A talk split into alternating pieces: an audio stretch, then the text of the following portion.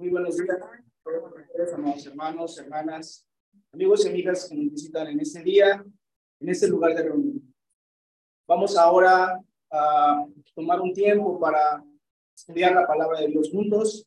Estamos en este culto de adoración, estamos adorando a Dios, estamos cantando, hemos participado de los mandamientos que hallamos en la palabra y que son mandatos del Señor, son mandatos de Dios y debemos de hacerlos, cumplirlos, porque el Señor es, ese es el rey, es el soberano, ¿verdad? Y, y, a Él pues se le debe toda honra, gloria y poder. Así que vamos a tomar ahora un tiempo para meditar unos momentos en la palabra de Dios y poder tener el mensaje de ella y llevarlo cada uno de nosotros para sí, tanto los que somos de la iglesia del Señor como nuestros amigos que nos acompañan el día de hoy, que amablemente están con nosotros. Muy bien. Para ello, pues es importante que tengamos nuestra Biblia. Si todos sabemos leer, ¿verdad? Hay que tener la Biblia para que podamos leer la palabra de Dios, porque lo que vamos a decir al frente, aquí al frente, pues no es otra cosa más que la palabra del Señor. Y bien, pues hermanos, eh, antes de, comenzar eh, esta, este, esta enseñanza, eh, meditando un poco la, la noche de ayer, estaba tratando de ver el, el mensaje que podíamos tener el día de hoy, y es un mensaje que tenía ya cierto tiempo, ¿verdad? Intención de poder compartirlo, la palabra del Señor. Y, y al ir estudiando, ¿verdad? Ir leyendo la palabra, pues noté que pues es algo extenso. Así que, pues vamos a iniciar este, este mensaje, esta serie, pero lo vamos a manejar como una serie. No lo sé si nos va a dar el tiempo de dos predicaciones o tres, quizás, pero por lo menos creo que el día de hoy no lo vamos a finalizar. Sin embargo, sí vamos a tener un mensaje de la palabra en esto. Así que, este, bueno, eh, sin más, pues vamos a, a, a, leer un poco, hermanos, sobre el origen, el origen de todas las cosas, el origen de la vida. Y pues todo esto lo hallamos en la palabra de Dios en el primer libro de la Biblia, que es el Génesis. Así que les invito, por favor, a, a abrir la Biblia y vamos a a, recordar un poco. Vamos a leer lo que es la creación, pero no vamos a, a predicar sobre la creación, sino nos vamos a centrar eh, en una parte de la creación, pues que es el, el, ser humano. Aquí la palabra habla el hombre, pues porque fue en un inicio el primer ser humano, un varón, ¿verdad? Un hombre. Eh, pero en ello nos vamos a centrar porque de ahí vamos a partir con este mensaje, que repito, ¿verdad? Quizás nos va a llevar dos, o quizás tres predicaciones en serie.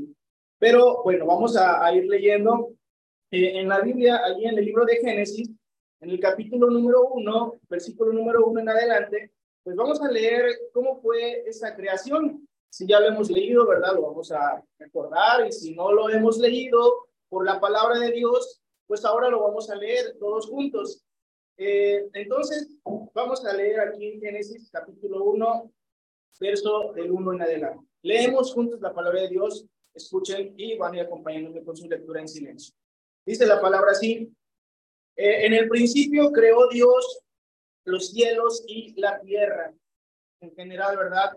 Creó Dios los cielos y la tierra. Y la tierra estaba desordenada y vacía. Y las tinieblas estaban sobre la faz del abismo pero dice la escritura que, y el Espíritu de Dios se movía sobre la paz de las aguas. Nos habla de la condición en la que estaba esa tierra después de que fue creada. Pues había abismo, había, estaba vacía, desordenada, tinieblas, pero el Espíritu de Dios se movía sobre la paz de las aguas, sobre lo que había ya.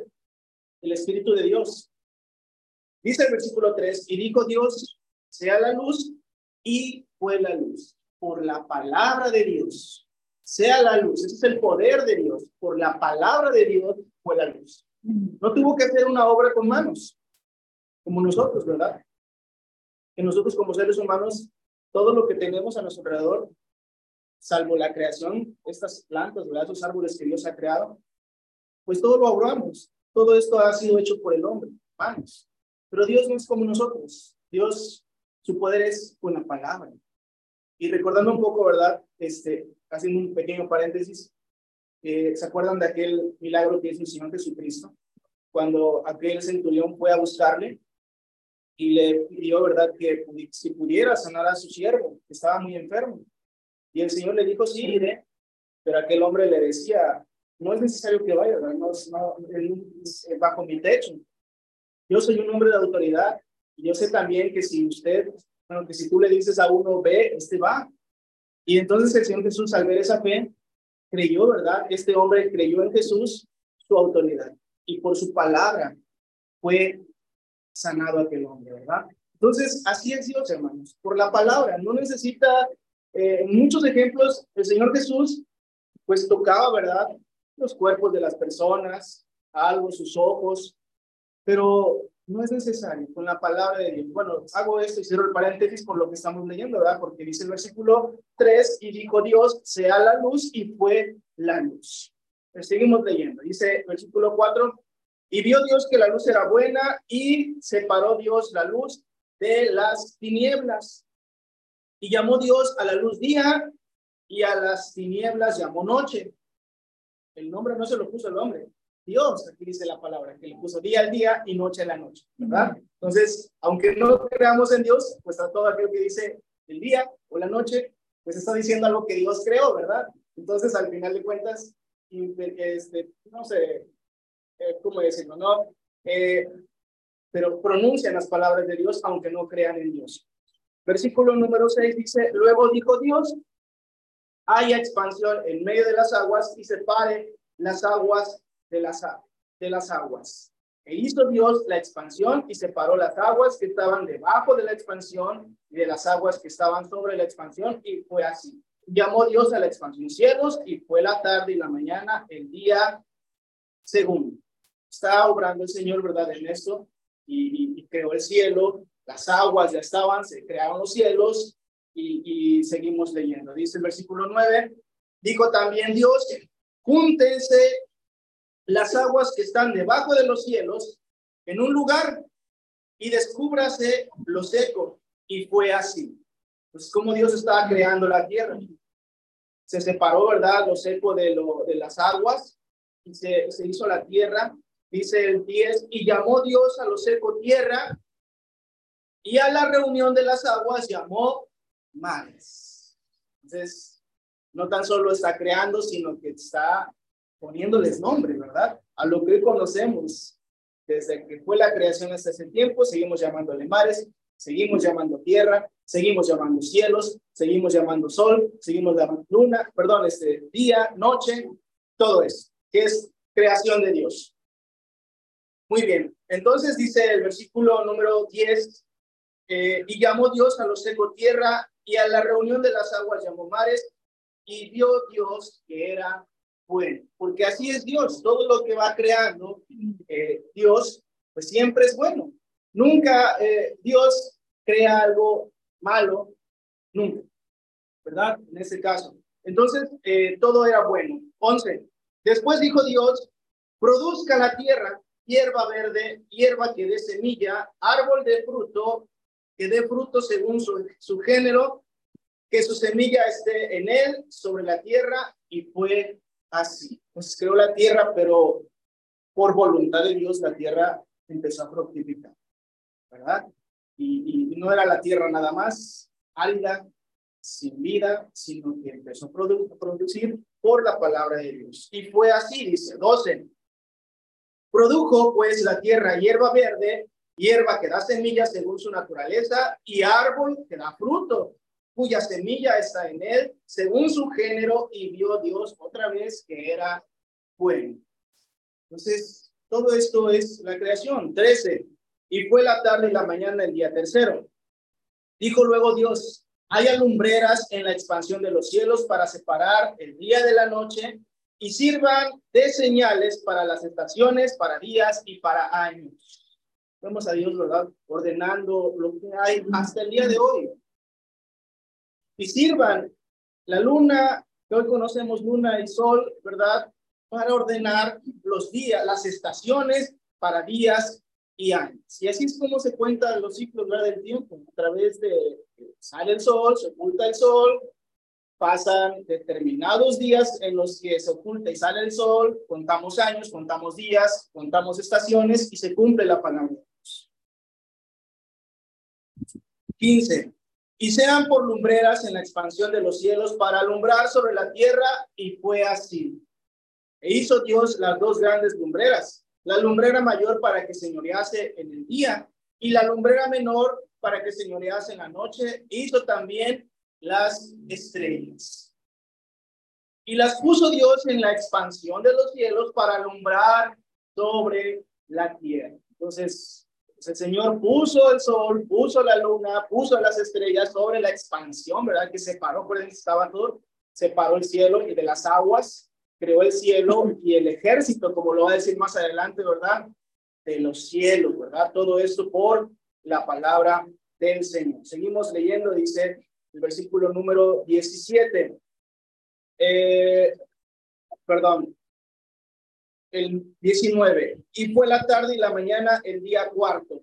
Dijo Dios, eh, produzcan las aguas seres vivientes y aves que vuelen sobre la tierra en la abierta expansión de los cielos. Y creó Dios los grandes monstruos marinos y todo ser viviente que se mueve, que las aguas produjeron según su género y toda ave alada según su especie. Y vio Dios que era bueno. Todo lo que habita en los mares, aquí está en este versículo, ¿verdad? Lo estamos leyendo como Dios creó todo lo que hay ahí, todas esas especies de los mares. 22. Y, y Dios los bendijo diciendo, fructificad y multiplicaos y llenad las aguas en los mares y multiplíquense las aves en la tierra. Y fue la tarde y la mañana el día quinto. 24 dice, luego dijo Dios, produzca la tierra seres vivientes según su género. Ya los mares, ¿verdad? Los cielos con las aves, pero faltaba, la tierra solamente era que producía hierba, árboles, de frutos, pero faltaban seres vivientes sobre la tierra. Y el versículo 24 es lo que dice. Luego dijo Dios, produzca la tierra seres vivientes según su género, ¿verdad? Aquí es donde está la palabra, dice, bestias y serpientes y animales de la tierra según su especie y fue así. E hizo Dios animales de la tierra según su género y ganado según su género y todo animal que se arrastra sobre la tierra según su especie y vio Dios que era bueno. Entonces hasta ahí, pues ya toda la tierra está creada, está ordenada, está habitada por bestias, por eh, monstruos marinos, como dice la palabra, por aves, pero faltaba algo. Y aquí es donde vamos a centrarnos en este mensaje de la palabra de Dios en esta mañana. Dice el versículo número 26 y lo vamos a relacionar más adelante con otros versículos. Dice, entonces dijo Dios, hagamos al hombre a nuestra imagen, conforme a nuestra semejanza. Pues faltaba algo. El hombre el ser humano en la creación y por la voluntad de Dios y por la palabra de Dios, ¿verdad? Dice la escritura, esta escritura dice, hagamos al hombre a nuestra imagen, o sea, como somos no es una, una casualidad. Si tenemos eh, pues dos orejas es porque fue voluntad del Señor. Si el ser humano tenemos cinco manos, cinco dedos en cada mano, diez 20, eh, por los que todo lo que tengamos es por voluntad del Señor. Entonces dice la escritura que, eh, que el propósito del ser humano dice también, dice, y señoré en los peces del mar, en las aves de los cielos, en las bestias, en toda la tierra y en todo animal que se arrastra sobre la tierra. Es decir, señorear es encima de el ser humano, la creación iba a estar por encima de todo lo demás creado. Y esto fue por voluntad de Dios, no es porque el hombre lo ganó, lo mereció, lo obtuvo es por voluntad de Dios. Aquí lo estamos leyendo y así sigue. Por eso ahorita todavía, ¿verdad? Pues desde el origen hasta, hasta ese tiempo, pues vemos que aunque hay fieras en, en, otros lugares, en, en, los campos, pero el hombre domina sobre las fieras, ¿verdad? Y el ser humano tiene esa capacidad de poder someter a un animal muy muy majestuoso, muy grande.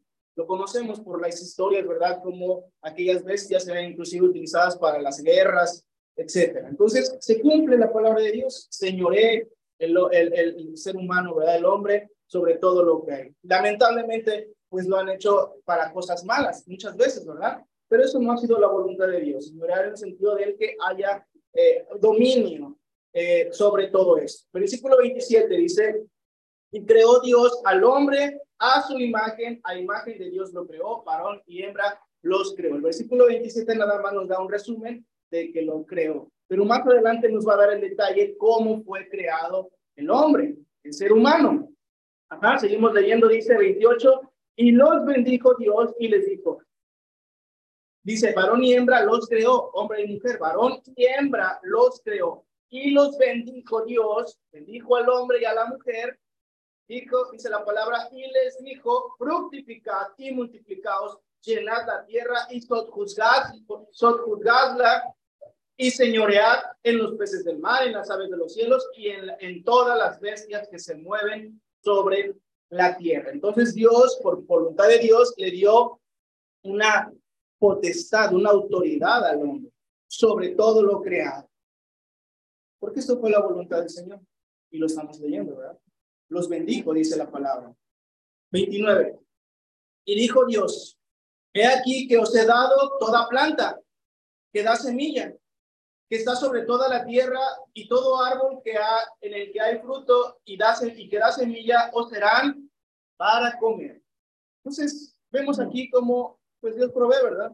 Crea al hombre, pero le da sustento. Y vemos cómo le dice, todo lo que hay es para comer. 30. Y a toda bestia de la tierra, y a todas las aves de los cielos, y a todo lo que se arrastra sobre la tierra en que hay vida, toda planta verde le será para comer, y fue así. Y vio Dios todo lo que había hecho, versículo 31, muy importante, dice, y vio Dios todo, sobre esa palabra, todo lo que había hecho, y he aquí que era bueno, subrayamos esa palabra también, todo bueno, dice, era bueno en gran manera. Entonces, todo lo que Dios hizo era bueno, no salió algo defectuoso, no se equivocó el Señor en nada, todo era bueno, no es bueno, nada más dices bueno en gran manera.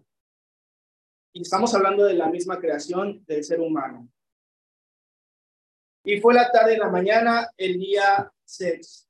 Seguimos leyendo. Fueron pues acabados los cielos y la tierra y todo el ejército de ellos. O sea, todo lo que no está mencionado aquí, pero también fue creación de Dios.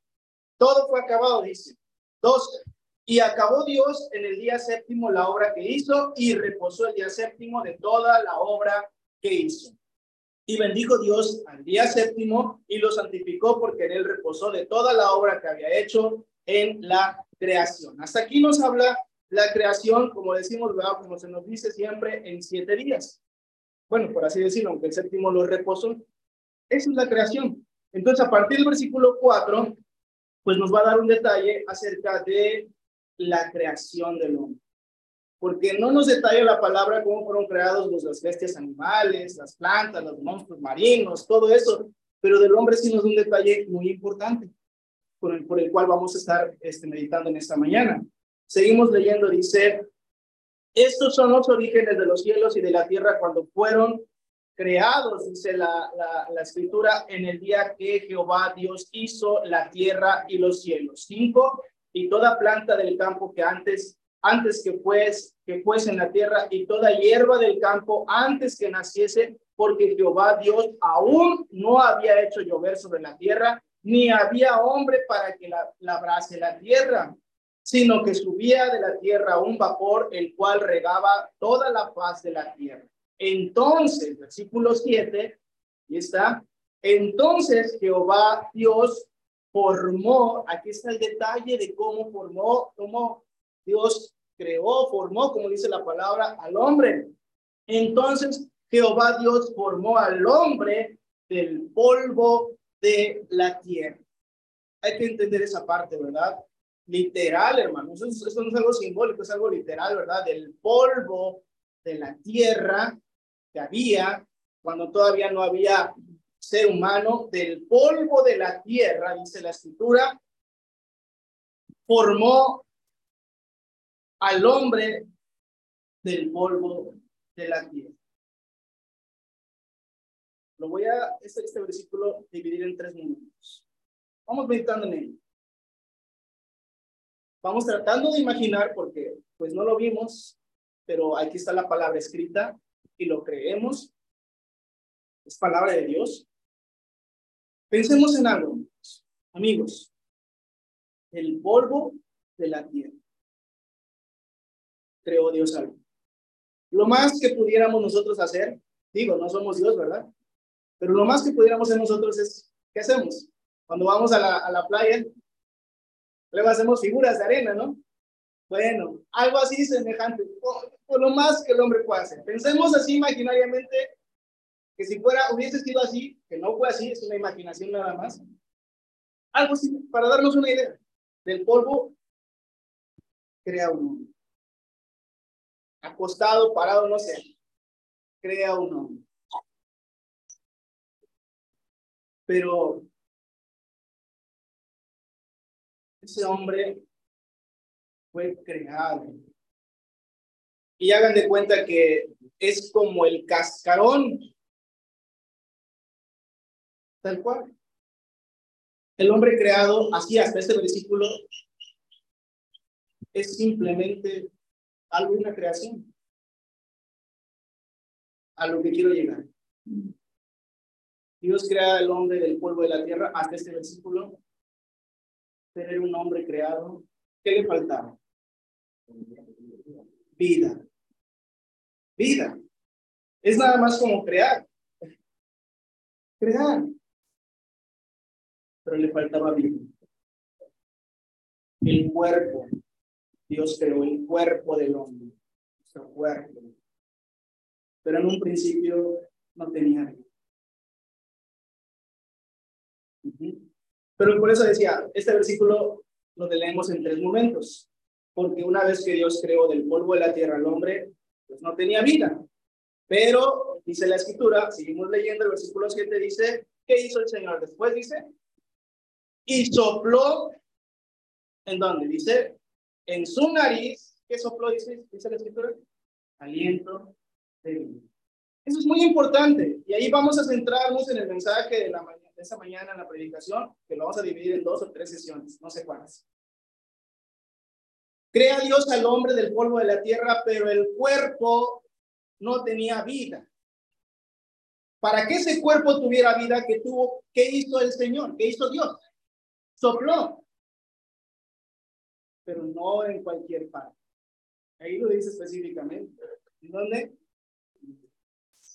Ahí sopló. Pues si se sopló, pues entendemos que por los orificios de la nariz entró. No salió nada, entró. Algo muy importante. Entró. Dice, sopló en su nariz aliento de vida. Aquí la palabra lo dice aliento de vida. Pero lo vamos a mencionar ya con el nombre que la misma palabra nos revela. ¿Saben qué es el aliento de vida, hermanos y amigos? ¿No lo sabemos? Es el alma de todo ser viviente. ¿Han escuchado esa palabra de alma? El alma es esto. Es el aliento de vida que Dios da cuando nos crea. Y en un principio en la creación, por eso decía, tres momentos, vamos a dividir este versículo, la última parte. Primero, creó Dios al hombre del polvo de la tierra, pero el hombre es muerto, no tiene vida, tal cual. Para que el hombre tuviera vida, entonces, ¿qué hizo el Señor? Sopló aliento, aliento de vida. ¿Y de dónde provino ese aliento? Dios. Todo proviene de Dios, nada, nada viene de otra parte extraña, todo proviene de Dios, todo es de Dios, todo proviene de Dios. Y cuando se junta, y aquí viene también el mensaje, ¿verdad? Cuando unimos el cuerpo, el cuerpo, la carne, los ojos, todo nuestro cuerpo, nuestro ser, cuando se une el cuerpo con el alma, ¿esto qué significa? Vida. Entonces, todo ser viviente, hablo del ser humano, específicamente, no habla de las bestias, no habla de los, los marinos, nada. El ser humano, todo ser viviente, ser humano, su cuerpo con su alma es vida. Y no lo digo yo, está la palabra en la tercera parte, porque la tercera parte es lo que nos dice. Terminamos el versículo, dice el versículo 7, y fue el hombre que dice, un ser viviente. Entonces vemos esos tres momentos, como Dios aquí nos da el detalle. En los versículos anteriores, cuando dijo, hagamos al hombre a nuestra imagen y semejanza, y creó Dios al hombre, al al varón y a la hembra, a la mujer, nada más nos dice de manera generalizada. Pero ya en el versículo 7 nos da el detalle, capítulo 2, versículo 7, de cómo fue creado el hombre. Y vemos aquí, otra vez, lo vuelvo a repetir para que quede claro para todos, ¿verdad? Por la palabra de Dios, no por mi palabra, que cuando Dios creó al hombre, creó al hombre del polvo de la tierra, pero el hombre del polvo de la tierra no es nada, es muerto, no tiene vida. Para que eh, el hombre tuviese vida, el Señor Dios Todopoderoso sopló aliento de vida en sus narices y el hombre entró, ¿verdad? Ese aliento de vida, que es el alma y cuando todo hombre, todo ser viviente, todo ser humano tiene cuerpo y tiene alma, entonces esto se traduce como vida. Porque dice la escritura, y fue el hombre un ser viviente. ¿Hasta ahí está claro, hermanos? Entonces, eh, esos ahí nos vamos a centrar. Que, hermanos, cuando a veces vemos nosotros nuestra vida y andamos en nuestra vida, no, no tenemos a veces presente que no son, nuestra vida no es nada más, pues verme yo el cuerpo, usted y yo, todos, y hablo de creyentes y no creyentes, miembros de la iglesia y en todo el mundo, todas las personas, todas las naciones, todos tenemos vida porque tenemos alma. Y esa alma, Dios la da. ¿Sí está claro esto? A todos. El Señor lo condiciona. El dar, el, el que por su voluntad nazca una persona y Dios le da una. Y vive. Entonces, el cuerpo con el alma es vida. Pero a veces le damos, no valoramos, hermanos, y no le damos el, el valor a lo que Dios nos da está dentro de nosotros. No lo podemos tocar, pero que está dentro y hace que viva, esté vivo el aire. Porque a veces, hermanos, pues nosotros nada más nos vemos así, andamos en la vida, nos, levantamos, nos dormimos, me desperté, como, y pienso que pues mi vida nada más es mi cuerpo y veo a mi mamá, veo a mi hermano, a mi hermana, a mi papá, es el hermano, y pienso que nuestra vida es juntamente con un alma que tenemos. Pero, ¿qué pasa? Que aquí hay dos cosas muy importantes. Mi cuerpo y mi alma. A veces por el desconocimiento de la palabra, si le tratáramos de dar más valor o cuidar más ¿qué cuidaríamos? ¿O que, por qué es lo que se preocupa más, no nada más los cristianos, ¿eh? en general en todo el mundo? Las personas, ¿qué es por lo que se preocupan más? ¿Por su cuerpo o por su alma? Pues creo que el 90, 99%, vamos a decirlo así, es tanto nada más, no estadístico, así nada más al azar. El 99% de las personas nos preocupamos más por el cuerpo y prueba de ello es que cuando nos enfermamos, ¿qué hacemos? Todos vamos al médico, buscamos sanar. Y ya no que estemos enfermos y nada, me quiero dar una arregladita, pues vamos y nos cortamos el cabello, nos arreglamos. Y no es que esté mal. Le dedicamos tiempo y esfuerzo al cuerpo. Pero creo que muy pocos, salvo los cristianos, y nuestros amigos que nos acompañan, también ustedes pueden hacerlo, se le tiene que dar más cuidado al alma. ¿Saben por qué? porque como lo vamos a leer a continuación, los dos dan vida. El cuerpo y el alma, el alma es el resultado de usted y mí, yo, que nos vemos con vida, gracias a Dios. Pero hay una gran diferencia del cuerpo y el alma. Y creo que sin leer la palabra la podemos entender e inferir. ¿Cuál es la gran diferencia entre el cuerpo y el alma? Que el cuerpo, como lo dice la escritura, ¿qué dice la escritura? Vuelve a la tierra de donde fue tomado. ¿No es así? ¿Y el alma?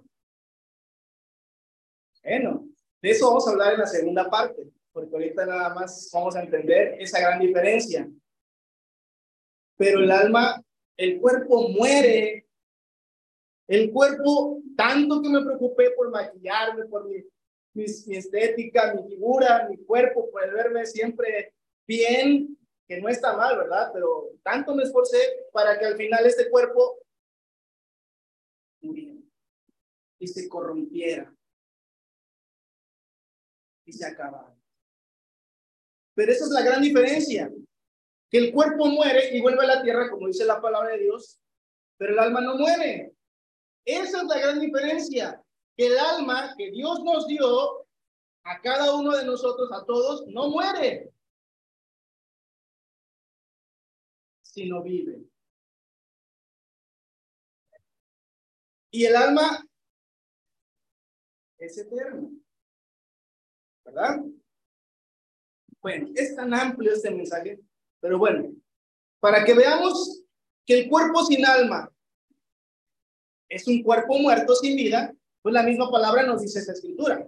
¿Sale? Nos dice esta, esta palabra, nos dice lo siguiente. Vamos a buscar ahí en Génesis, capítulo 35, por favor, ahora hacia adelante. En Génesis, capítulo 35, versículo 16. Génesis 35, 16 al 20. Dice así la palabra de Dios. Hay muchos ejemplos, ¿eh? pero quise mencionar por lo menos estos dos para que lo creamos por la palabra de Dios. En Génesis capítulo número 35, versículo 16, dice la palabra de Dios lo siguiente. Dice, después partieron de Betel y había aún como media legua de tierra para llegar a Efrata, cuando dio a luz Raquel y hubo trabajo en su parto. Nos está hablando aquí la escritura de una mujer eh, que eh, era esposa de Jacob, un siervo de Dios, y que andaban, eh, pues, caminando, ¿verdad? De un lugar hacia otro, peregrinando, por así decirlo. Y en el camino, antes de llegar a un lugar, esta mujer estaba embarazada y tuvo labor de parto, ¿verdad? Y en el camino, literal en el camino, dice, tuvo hubo trabajo de, en su parto.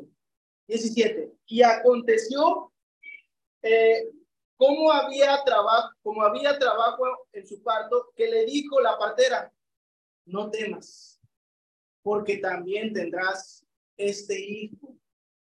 Entonces, pues estando en eso, la que le estaba asistiendo la partera le dijo, no temas, había trabajo, o sea, como que cierta dificultad.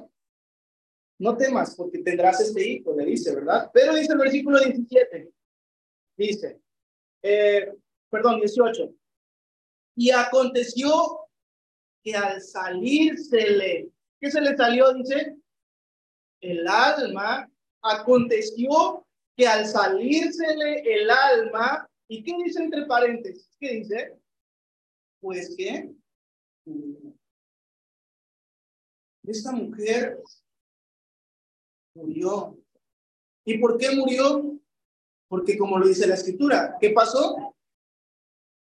Se salió su alma. Y aquí confirmamos lo que hemos estado diciendo, que el cuerpo sin alma es un cuerpo muerto. Porque dice la escritura 18, y aconteció que al salírsele el alma, pues murió, llamó su nombre Benoni, mas su padre lo llamó Benjamín. 19 lo dice claramente, así murió Raquel y fue sepultada en el camino de plata, la cual es Belén. Y eso pasa Y se cumple la palabra de Dios porque cuando un cuerpo que tenía vida ya no tiene vida porque el alma sale, pues ¿qué pasa con el cuerpo?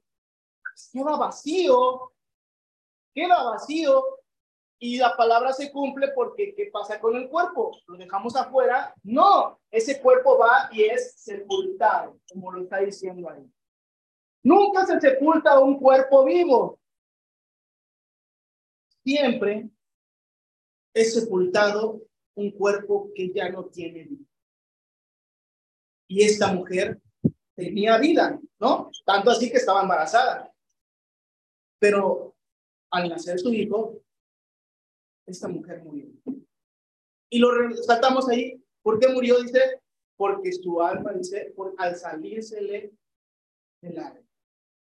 Volvemos a lo mismo. Esta unión del cuerpo y el alma Dios la ha puesto, pero no la ha puesto para siempre. Hay un tiempo. Y esta mujer Raquel, cuando nació, un cuerpo y un alma.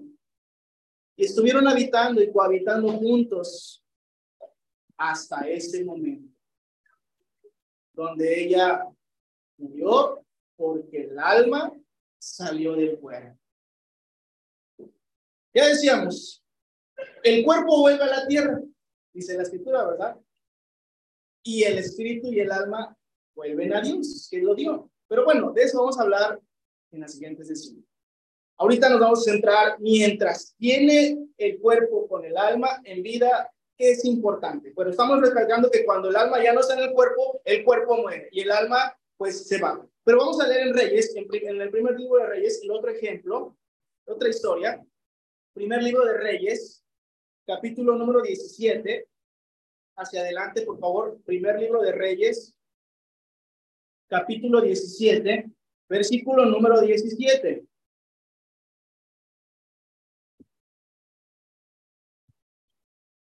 Esta es otra breve historia de otro caso, ¿verdad? En esta ocasión, de un niño.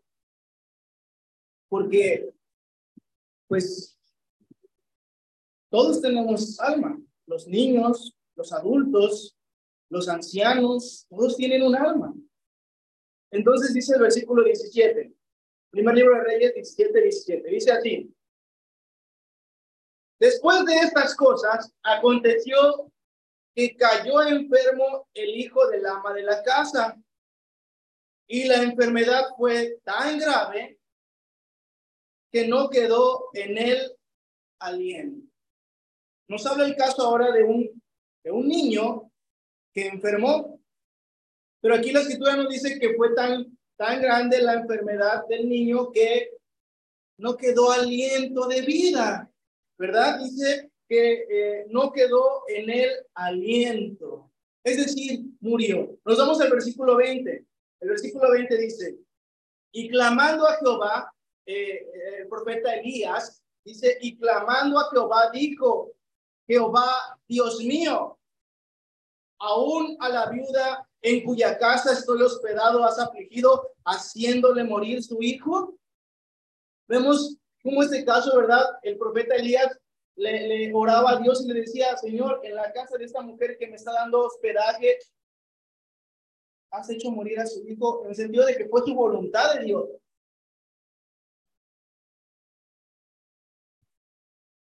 Veintiuno dice, y se tendió sobre el niño tres veces. Elías se tendió sobre el niño tres veces y clamó a Jehová y dijo, Jehová Dios, note ¿eh? cómo Elías clama a Dios, clama a Jehová y le pide, Jehová Dios mío, te ruego que hagas volver el alma de este niño a él.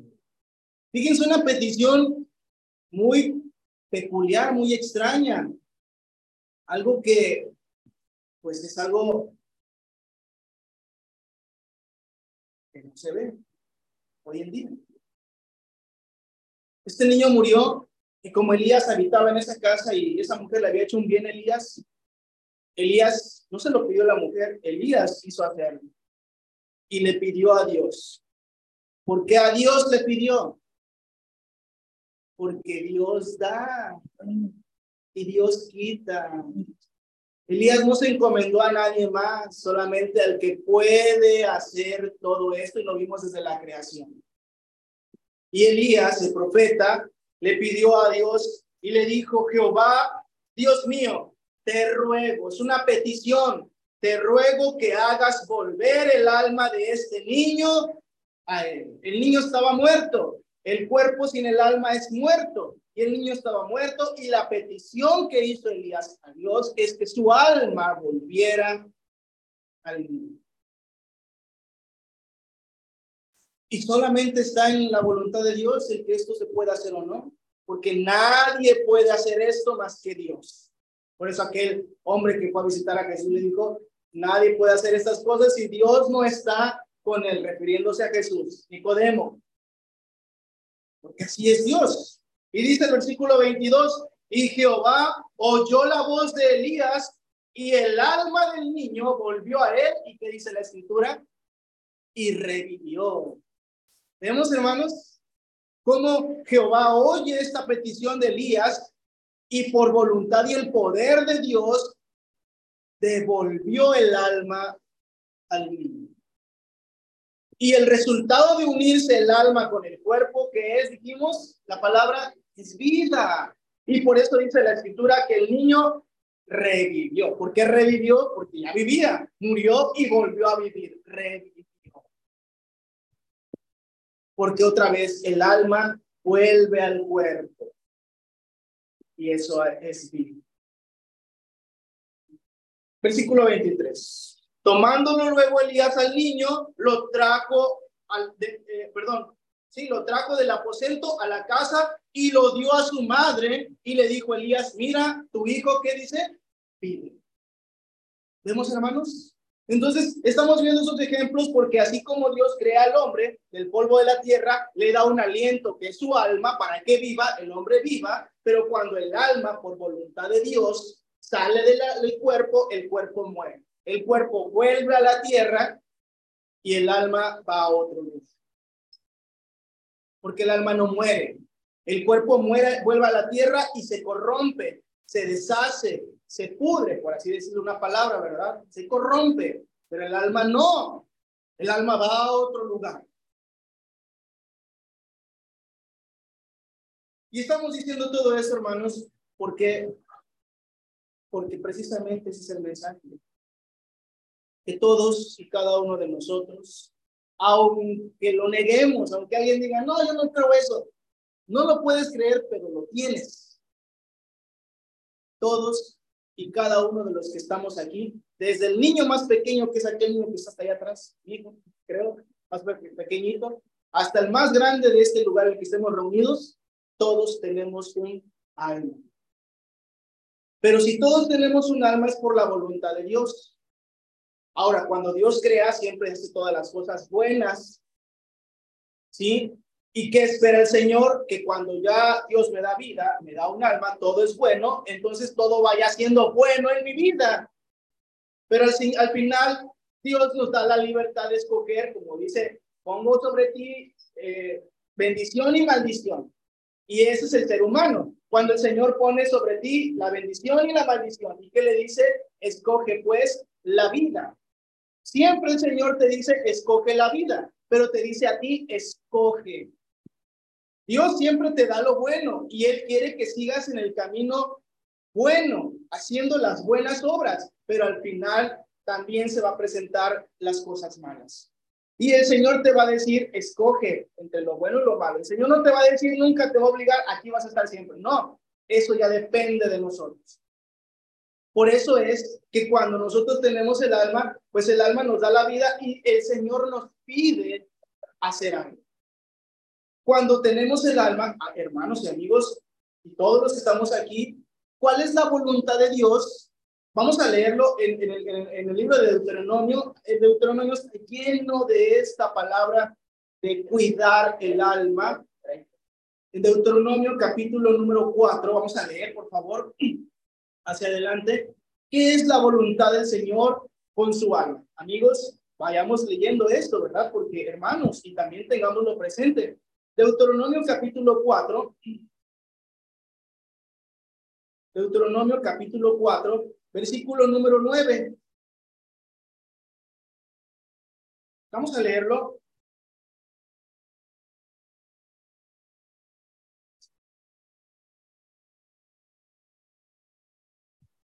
Eh, Dios siempre le pidió esto a su pueblo, a los suyos, a los que creían en Él, a los que temían a Él, a los que pues creían en Dios y querían andar en sus caminos, ¿verdad? Dice el versículo 9 del capítulo 4 de Deuteronomio. Dice así. Por tanto, guárdate. Le pide, ¿verdad? Dice, guárdate. Guárdate que es, en otras palabras, cuídate. Pero pues eso lo hacemos normalmente y decimos, ¿verdad? Cuídense, cuídate a los hijos, a la esposa, al esposo, cuídate, guárdate, cuídate. Pues el, cuerpo, ¿verdad? Sí es bueno, guárdate. Pero el, la otra parte que le dice, dice, y guarda tu alma con diligencia. Entonces, eso es lo que pide Dios todo ser viviente que tiene cuerpo y alma. Cuídate, guárdate, pero ¿qué pide el Señor que guardes también? Tu alma. Cuida tu cuerpo, está bien, pero guarda tu alma. Cuida tu alma.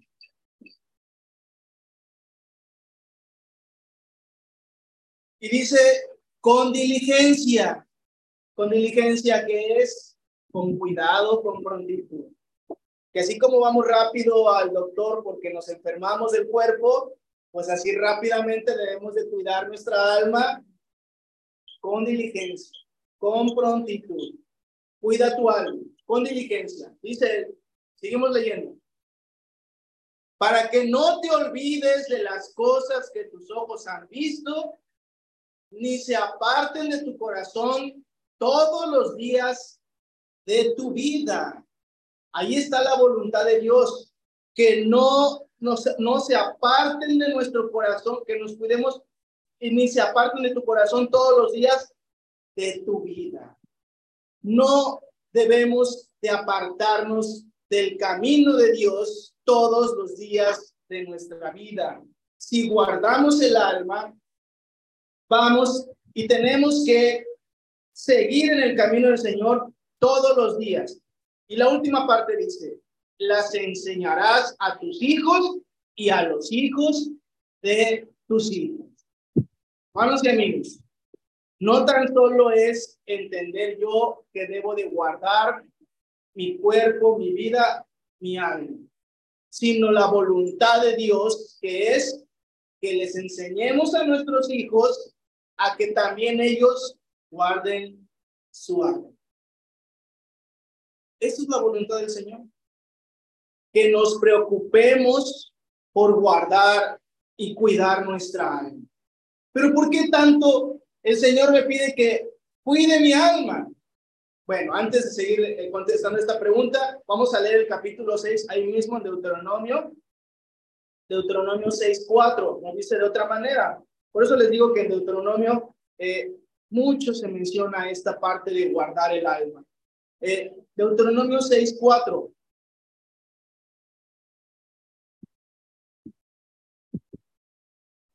¿Cómo voy a guardar mi alma para Dios?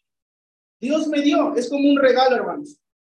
Dios nos dio un alma y el Señor que te pide, cuídala, guárdala, y entonces debemos de preocuparnos por guardar y enseñarles a nuestros hijos, como dice el Deuteronomio, a que ellos también hagan lo mismo. Pero ¿cómo es guardar nuestra alma? Dice el capítulo 6, versículo 4, dice lo siguiente. Oye Israel, Jehová nuestro Dios, Jehová uno es. Y amarás a Jehová tu Dios de todo tu corazón y de toda tu alma con todas tus fuerzas. Si queremos guardar nuestra alma, esto debe de ser nosotros. Como dice aquí, Amarás a Jehová tu Dios. Amarás a Jehová tu Dios con todo tu corazón y de toda tu alma. Y con todas tus fuerzas. Si esto lo hacemos, hermanos, amigos, es como está guardando su alma. Guardar su alma es amar a Dios, todas sus fuerzas, todo su corazón, con toda su alma. Que Dios esté en usted. Versículo 5 dice, y amarás a Jehová tu Dios de todo tu corazón y de toda tu alma y con todas tus fuerzas. Y si yo amo a Dios, también lo, lo, que me pide el Señor es lo siguiente, todo esto es guardar el alma. Podemos decir más cosas, hermanos, pero como les decía, estoy tratando de resumir todo esto, ¿verdad? En esta primera parte. Capítulo 11, ahí de Deuteronomio, hacia adelante, Deuteronomio 11, 13.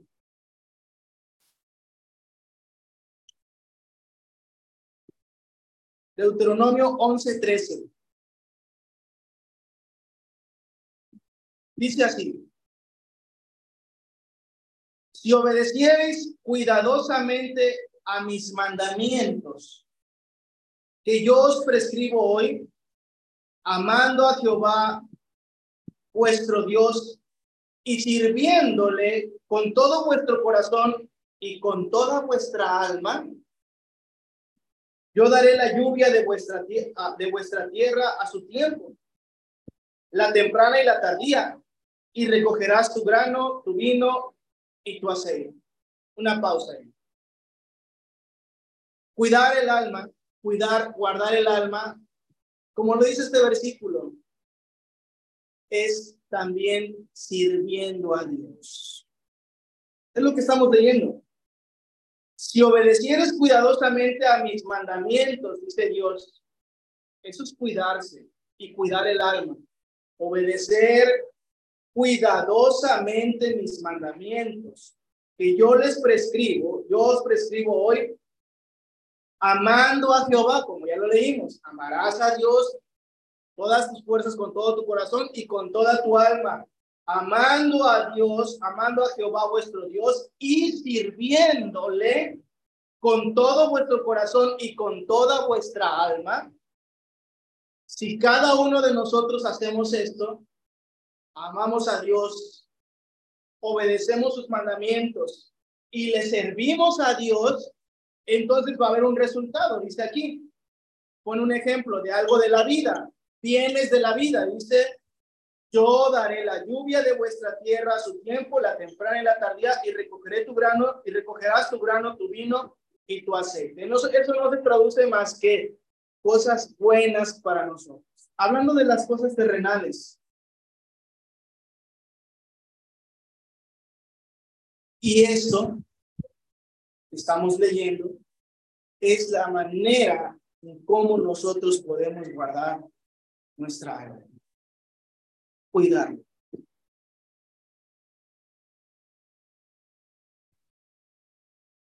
Y así debería de ser para toda la humanidad.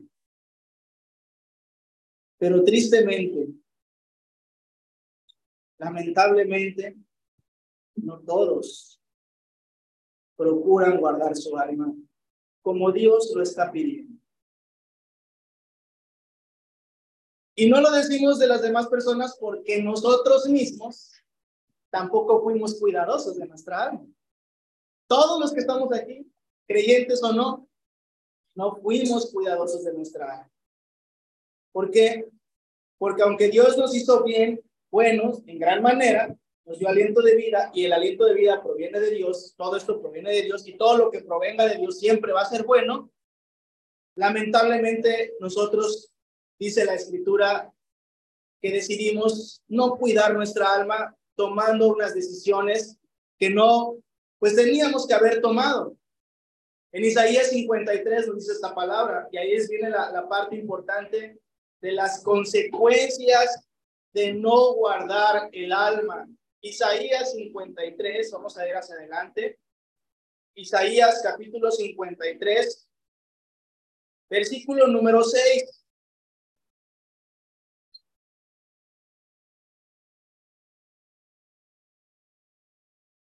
Isaías 53, 6. Dice la escritura, todos nosotros, pensemos en nosotros ahorita, en este tiempo, los que estamos aquí, en este lugar, todos nosotros nos descarriamos como ovejas.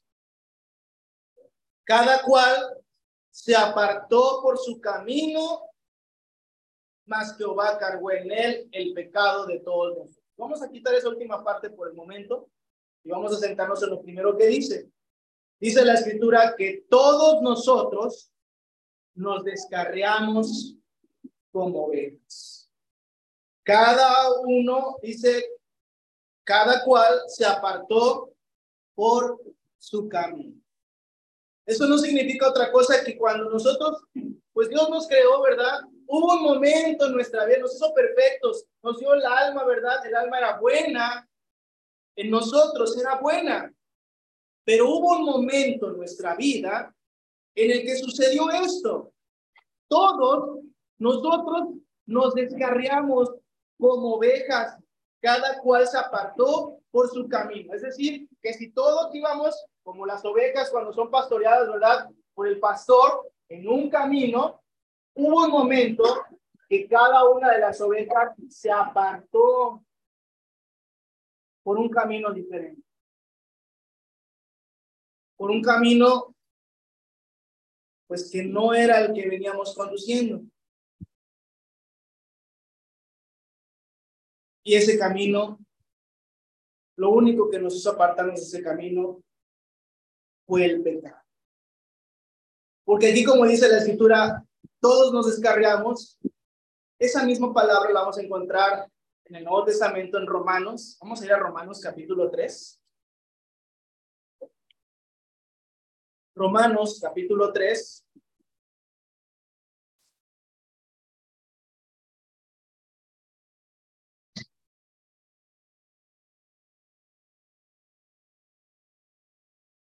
Versículo número 23. Romanos 3, 23.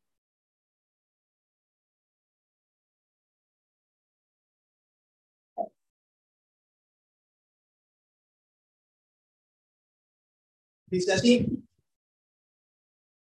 por cuanto todos pecaron, en Isaías, como decía, todos nosotros nos descarriamos como ovejas. Y aquí en Romanos la palabra nos dice de una manera más clara, por cuanto todos pecaron, ¿cuál es el resultado? Dice, y están destituidos de la gloria de Dios. Ese es el, ese es el detalle. Ese es el punto. Que cuando nosotros decidimos apartarnos, fue por alguna situación de pecado que entró en nuestra vida. Cada uno de nosotros, y voy a tratar de ser lo más claro posible, cuando nacimos, los niños, los bebés, ¿Saben y tienen conciencia de lo que es malo? No lo saben. Por eso dice la escritura que de los niños es el reino de los cielos, ¿verdad? Porque los niños pues, no tienen esa malicia. Por eso dice la escritura que son inocentes o inocentes como niños, ¿verdad? Pero cuando dejamos de ser niños y empezamos a escuchar o ver cosas que sabemos que no son correctas, pero cuando dejamos de ser niños, nos atrevemos a hacerlas, entonces empieza esta parte de lo que dice la escritura. Todos nosotros, dice, por cuanto todos pecaron y están destituidos de la gloria de Dios. En este momento es cuando nosotros dejamos de guardar nuestra alma, por así decirlo. Ya no la cuidamos. Y por una situación de pecado, lo que haya sido una mentira, un robo, algo que haya hecho mal, alguna injusticia que haya hecho, entonces dejamos de guardar nuestra alma y nos empezamos a descargar. El problema no es ese. El problema es que lo hicimos, pero no lo hicimos nada más una vez, sino que lo volvimos a hacer y lo volvimos a hacer y pasan los años y lo seguimos haciendo y dejo y sigo y sigo y sigo. Y al hacer todas estas cosas injustas que Dios no me pide, no estamos guardando nuestra alma y el resultado de ello es estar destituidos de la Dios. ¿Saben lo que significa eso? Entendemos la magnitud de esas palabras que por el pecado estamos destituidos de la gloria de Dios o cualquier persona que está en esa situación está destituida de la gloria de Dios. Pero ¿desde cuándo empezamos a pecar, hermanos amigos? La palabra nos dice, porque algunos dirán, no, es que yo lo hice, pero ya no, ya no lo voy a hacer o ya no lo sigo haciendo. Dice la palabra de Dios. Vamos a leer en Génesis, en Génesis, por favor, capítulo número 8, al inicio.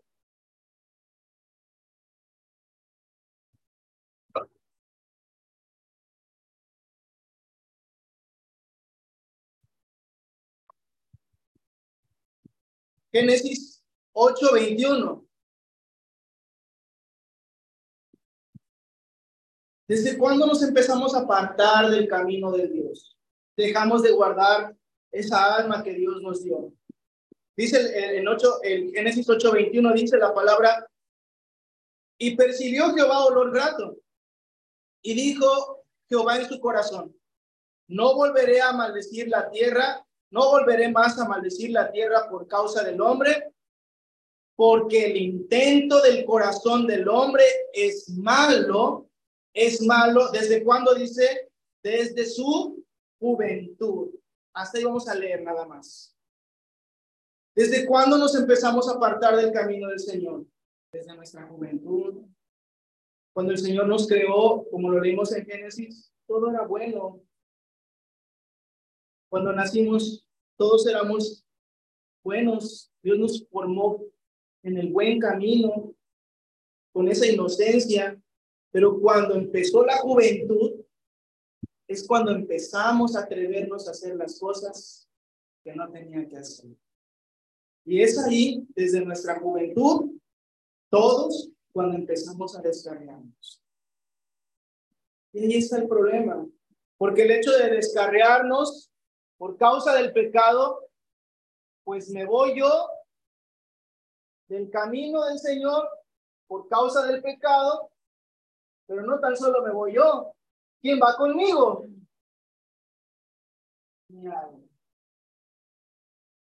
Y el alma sigue.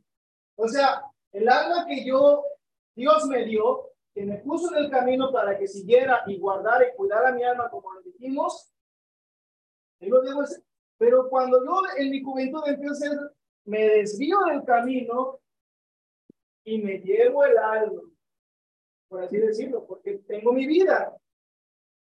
Pero voy por caminos diferentes. Tanto el que está guardando su alma, bueno, ahí sigue el camino. Y el que se apartó, pues ahora ya va con su alma en otro camino. Pero ambos tanto el que sigue el camino del Señor como el que se apartó,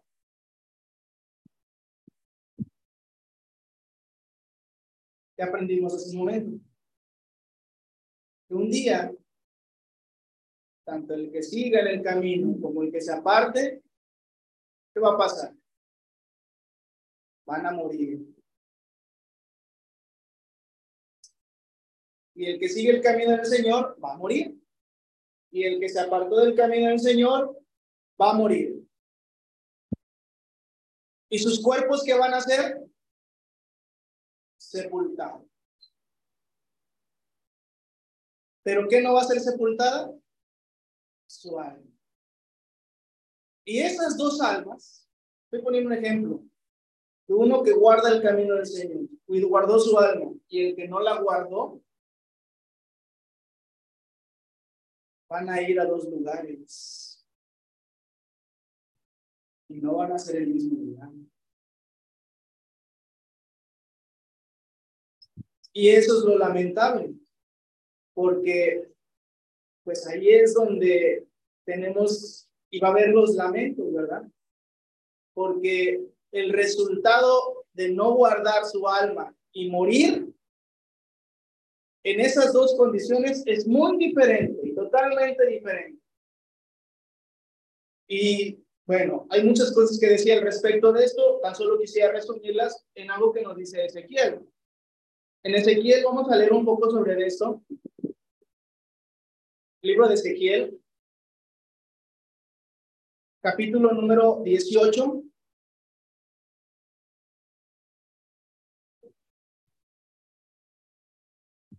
Ezequiel 18, 24. Vamos a leer.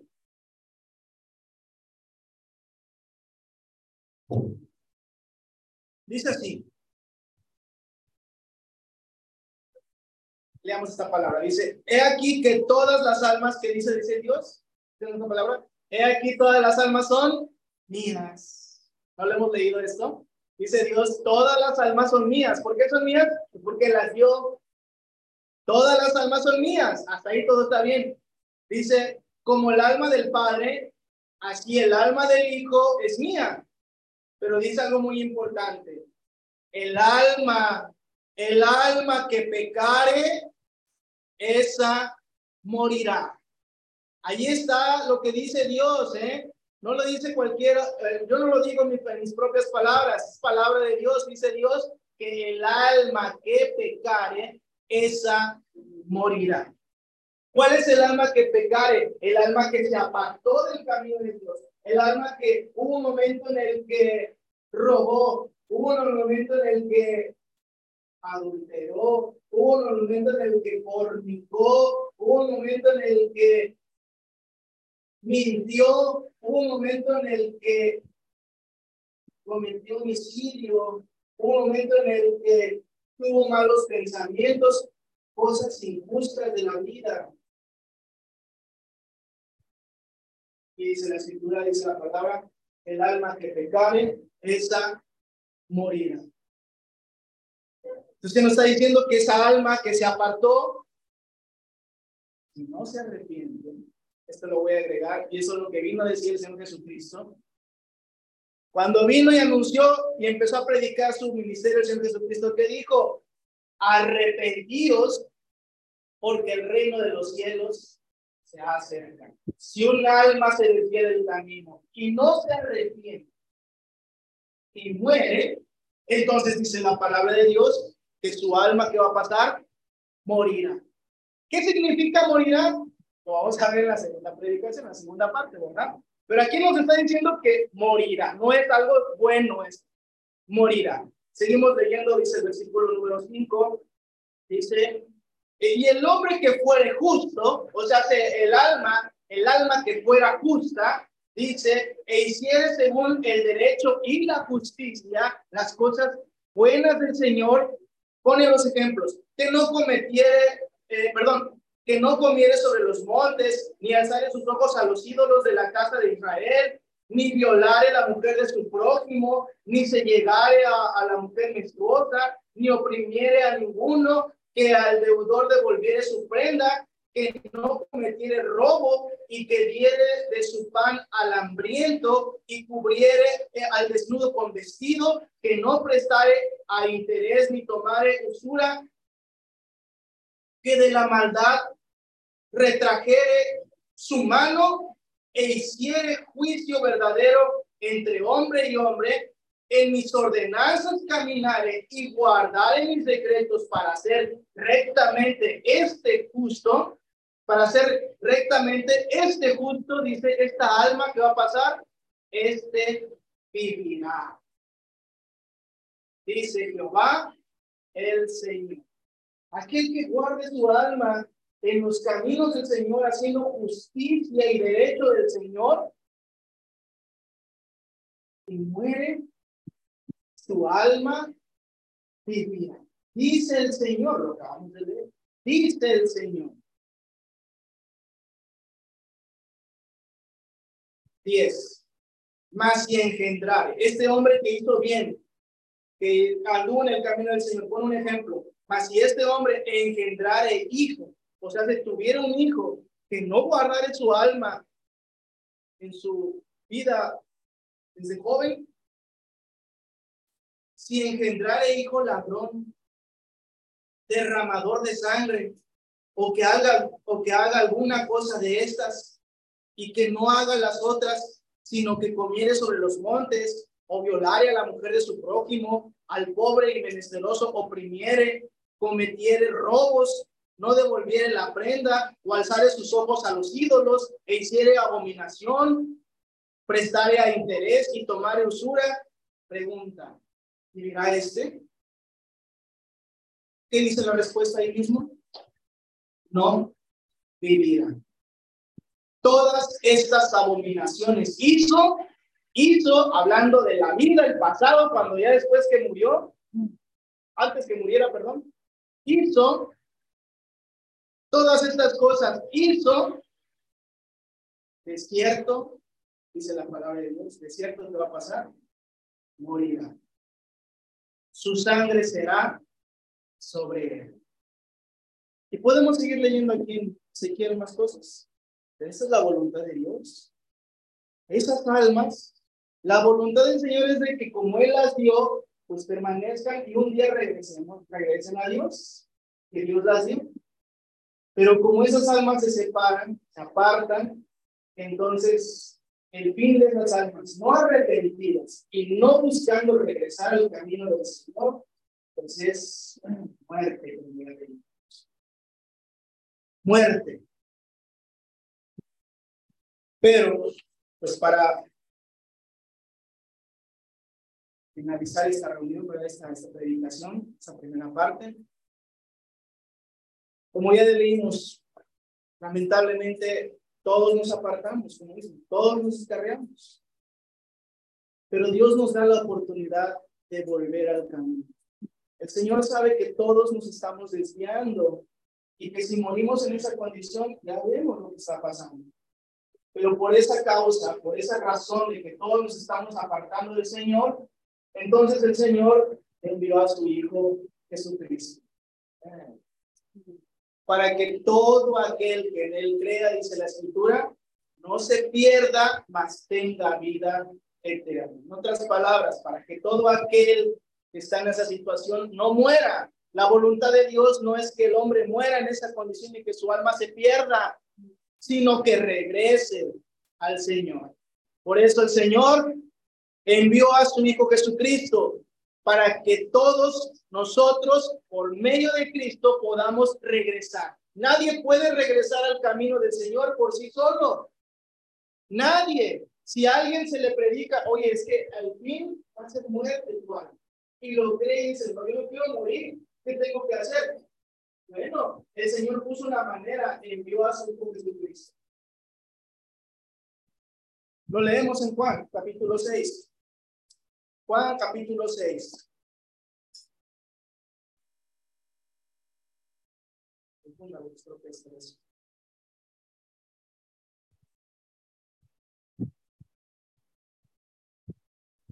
Juan 3, ¿no?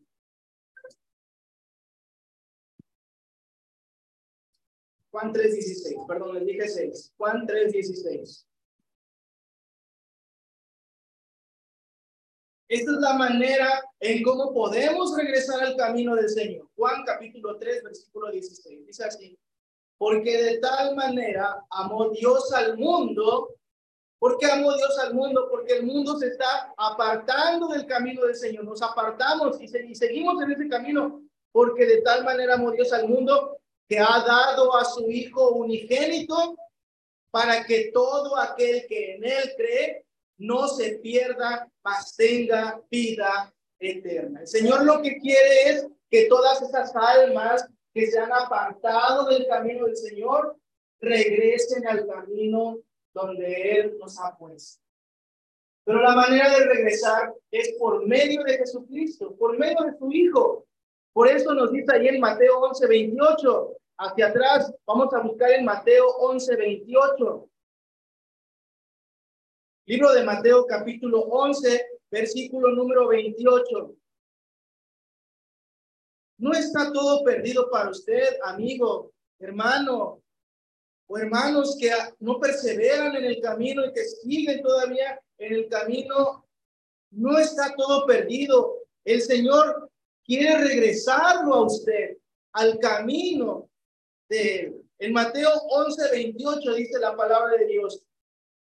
Dice, venid a mí, dice el Señor Jesús, venid a mí todos los que estéis trabajados y cargados, que yo os haré descansar. Llevad mi yugo sobre vosotros y aprended de mí, que soy manso y humilde de corazón, y que dice al final, y hallaréis descanso para que para vuestras almas. Al Señor no le importa tu cuerpo. Al Señor Jesucristo, a Dios, no le importa tu cuerpo. ¿Qué le importa? Si usted viene a Jesucristo, dice la palabra, haya descanso para su alma. Jesús es el único que puede regresarnos al camino del Señor.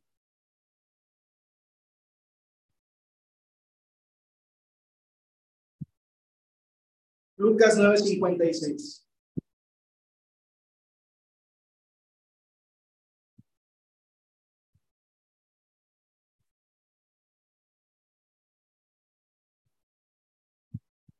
Lucas 9:56. Dice así. Porque el Hijo del Hombre no ha venido para perder las almas de los hombres, sino para qué dice? Para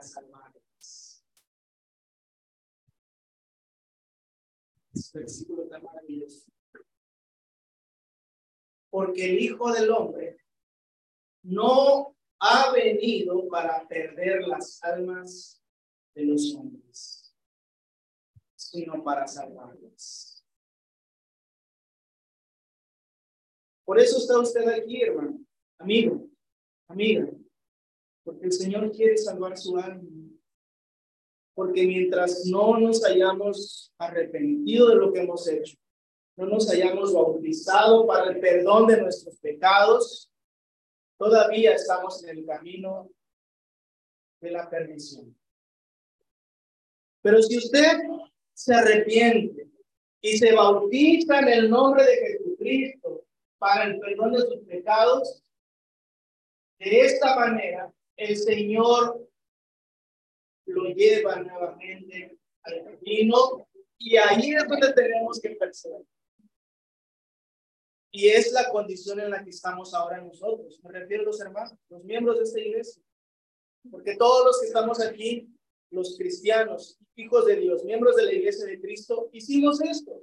Todos estábamos en el camino de la perdición, pero creímos y no queremos esta condición de morir. Mi alma que está muerta, que está perdida, sino que me arrepentí, me bauticé en el nombre de Jesucristo y ahora estamos en el camino de la justicia y el derecho de Dios. Y aquí es donde tenemos que permanecer. No hablo del lugar, sino en Dios, en el camino. El lugar es lo de menos. Nosotros somos la iglesia, el pueblo de Dios. Y aquí es donde tenemos que seguir en el camino, porque el Señor vino a salvar, no a, a que se pierdan las almas, sino a salvarlas. Pero no lo va a hacer a fuerzas, esto, así como nosotros decidimos apartarnos, el Señor nos da la libertad de decidir si queremos regresar o no. El Señor no nos obliga a regresar. El Señor te dice, por el camino que vas mal, ¿quieres regresar? Sí, tienes que obedecer a lo que dice Jesucristo. Decídelo, ¿lo hago o no lo hago? Y el hecho de, que lo hayamos hecho, aquí estamos. Pero muchas personas que les hemos predicado no lo han hecho siguen el camino de la perdición. No los juzgamos porque no somos nadie para juzgar. ahí está. Ahí está. La oportunidad del Señor nos da. Por último, último versículo en primera de Pedro 2.25. Con este vamos a finalizar. Primera de Pedro, capítulo 2, versículo 25.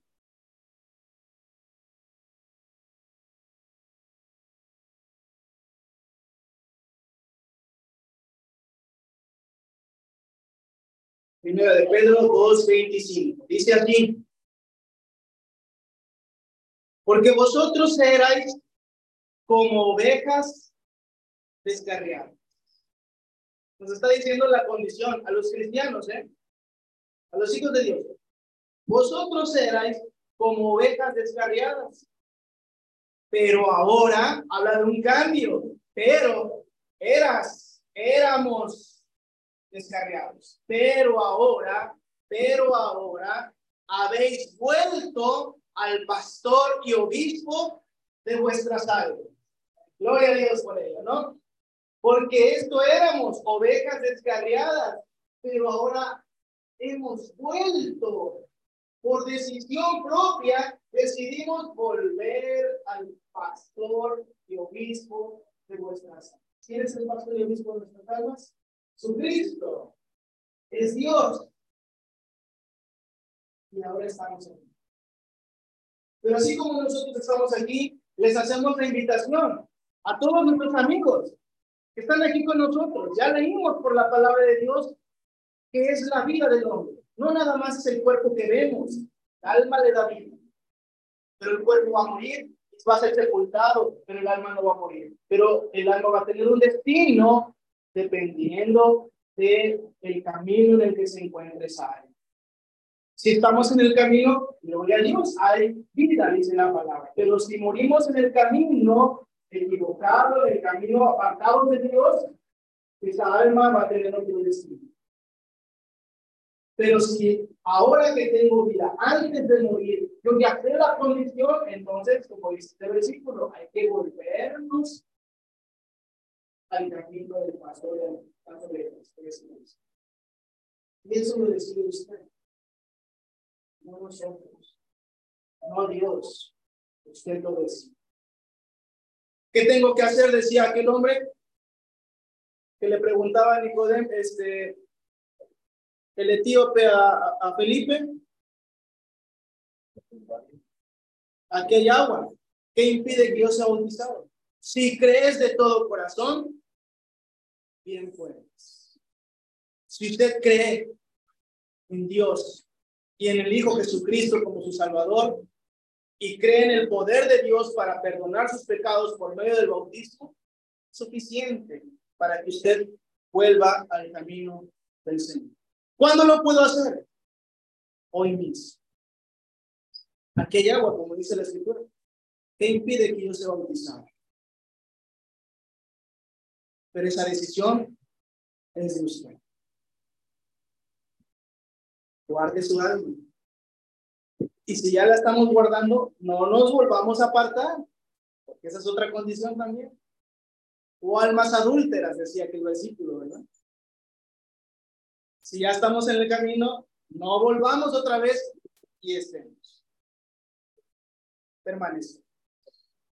Amados hermanos y amigos, ese es el mensaje de la palabra.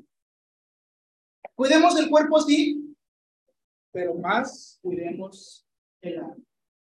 El alma es la que va a vivir eternamente.